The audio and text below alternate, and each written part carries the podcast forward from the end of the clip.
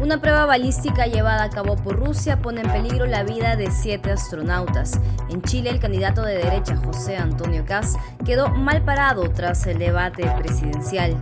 Joe Biden y su homólogo chino Xi Jinping sostienen un encuentro virtual para calmar tensiones. Sancionan a dirigentes del régimen de Daniel Ortega y el príncipe Andrés está nuevamente en el centro de la polémica.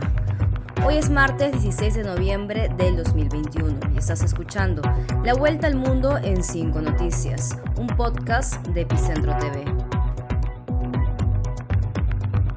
Hola. Yo soy Clara Elvira Ospina y esto es La Vuelta al Mundo en 5 Noticias.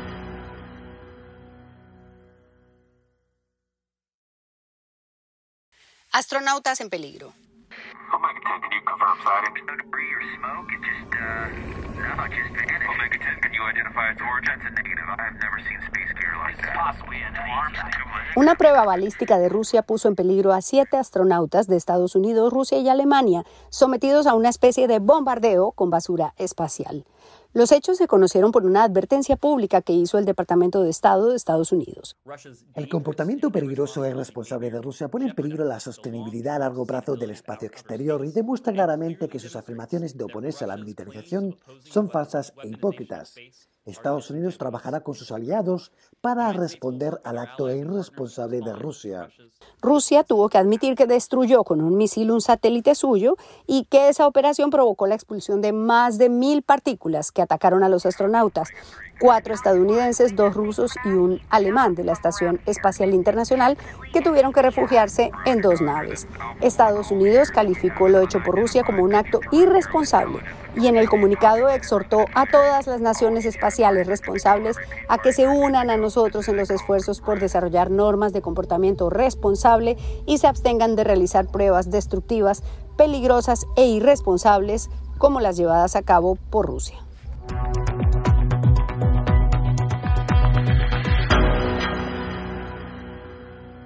Candidato de la derecha al desnudo.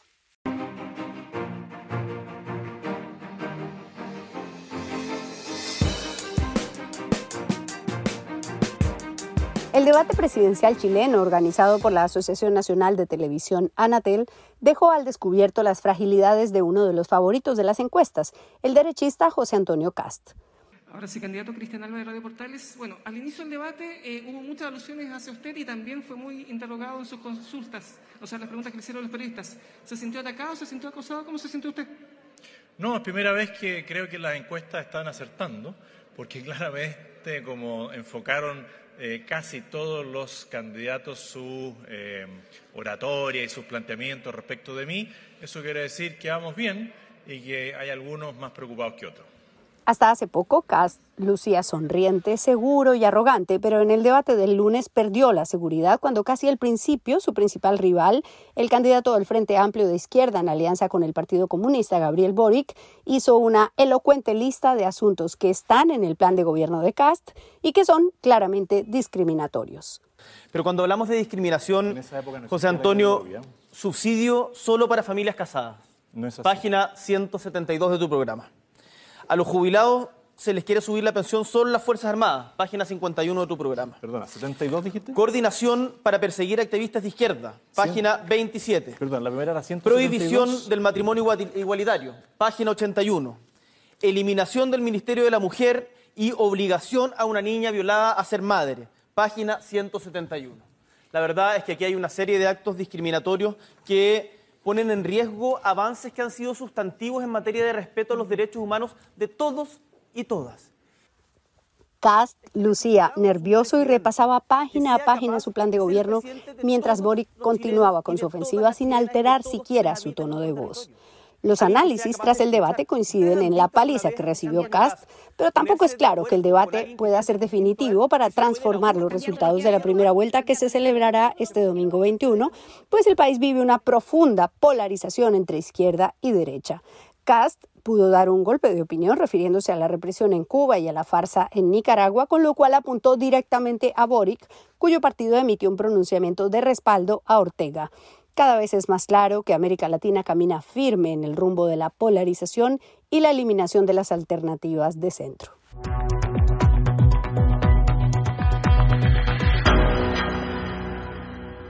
Encuentro virtual.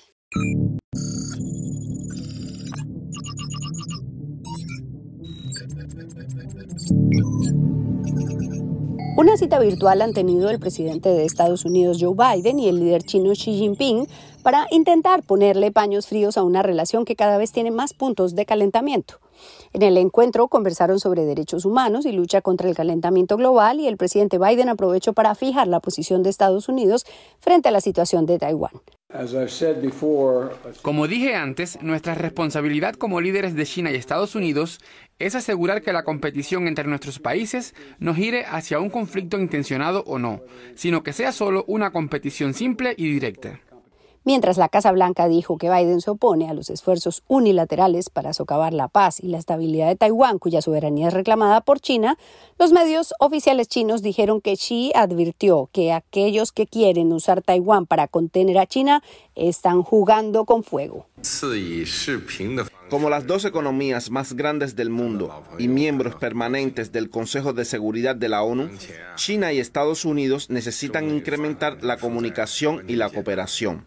Debemos gestionar bien nuestros asuntos internos y, al mismo tiempo, asumir parte de las responsabilidades internacionales y trabajar juntos para promover la paz y el desarrollo mundial. Este es el deseo compartido de la gente de nuestros dos países y de todo el mundo, y la misión conjunta de los líderes de China y Estados Unidos. Las imágenes oficiales que se difundieron del encuentro muestran a dos líderes sonrientes e incluso bromeando. Hay declaraciones de cooperación y competencia, competition, el nuevo término de moda en asuntos empresariales. Pero todos saben que en la relación de estos dos países hay mucho de interés y mucha tensión contenida.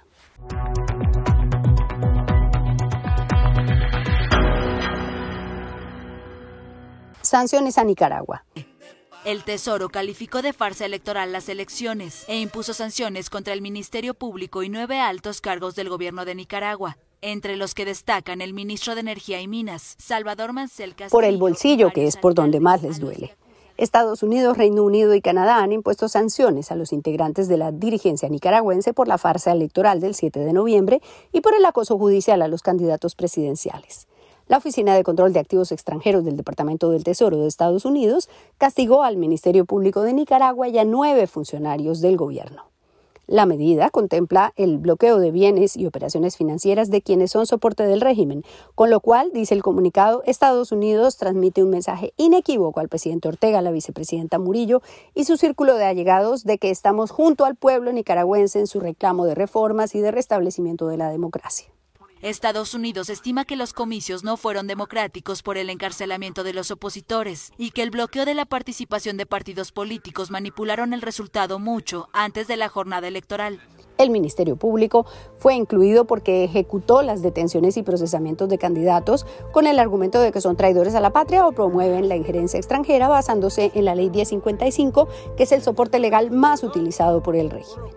Además del Ministerio Público, los afectados con la medida del Departamento del Tesoro son el superintendente de bancos y de otras instituciones financieras, el viceministro de Hacienda y Crédito Público, el gerente de la distribuidora eléctrica del Norte y del Sur, el presidente del Instituto Nicaragüense de Energía, el ministro de Energía, el embajador en Argelia y los alcaldes de Matagalpa, Jinotega y Estelí.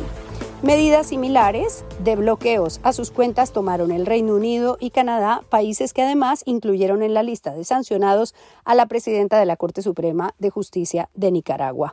Es bien sabido que medidas como estas presionan a los leales a empezar a cuestionar esa lealtad. Mientras tanto, los que siguen leales siguen jugando a la política. Este martes el Congreso nicaragüense le recomendó al presidente Ortega que es mejor que salgan del sistema interamericano tras la decisión de la OEA de declarar ilegítimas las elecciones.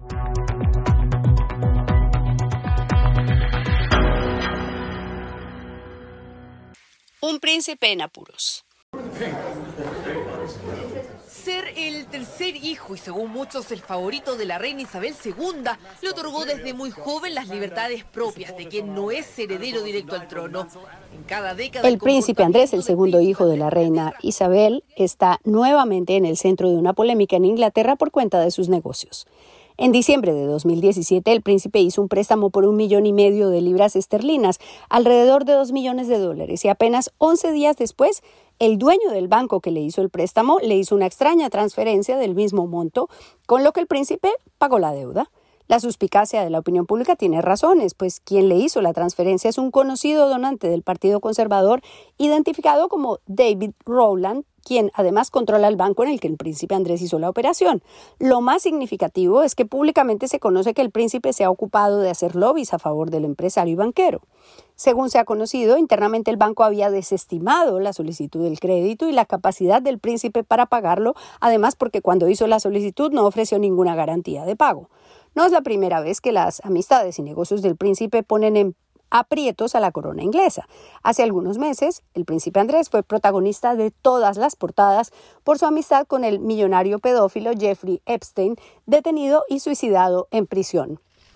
El caso Epstein salpica al príncipe Andrés de Inglaterra, una de las presuntas víctimas sexuales del millonario Jeffrey Epstein, quien se suicidó hace un mes en una cárcel estadounidense, ha acusado al príncipe de haber abusado de ella cuando tenía 17 años. La mujer, una de las 30 que han llevado los hechos ante la justicia, ha detallado cómo fue su encuentro con el príncipe Andrés.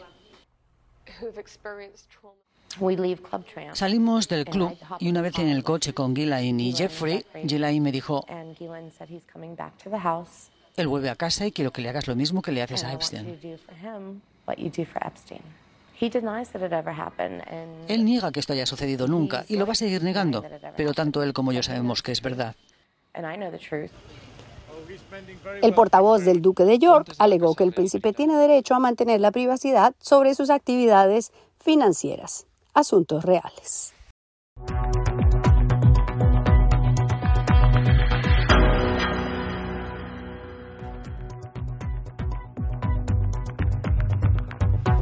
Eso fue La Vuelta al Mundo en 5 Noticias, un podcast de Epicentro TV presentado por Clara Elvira Ospina. Para más de nuestro contenido, suscríbete a nuestro sitio web epicentro.tv y sé parte de nuestra comunidad.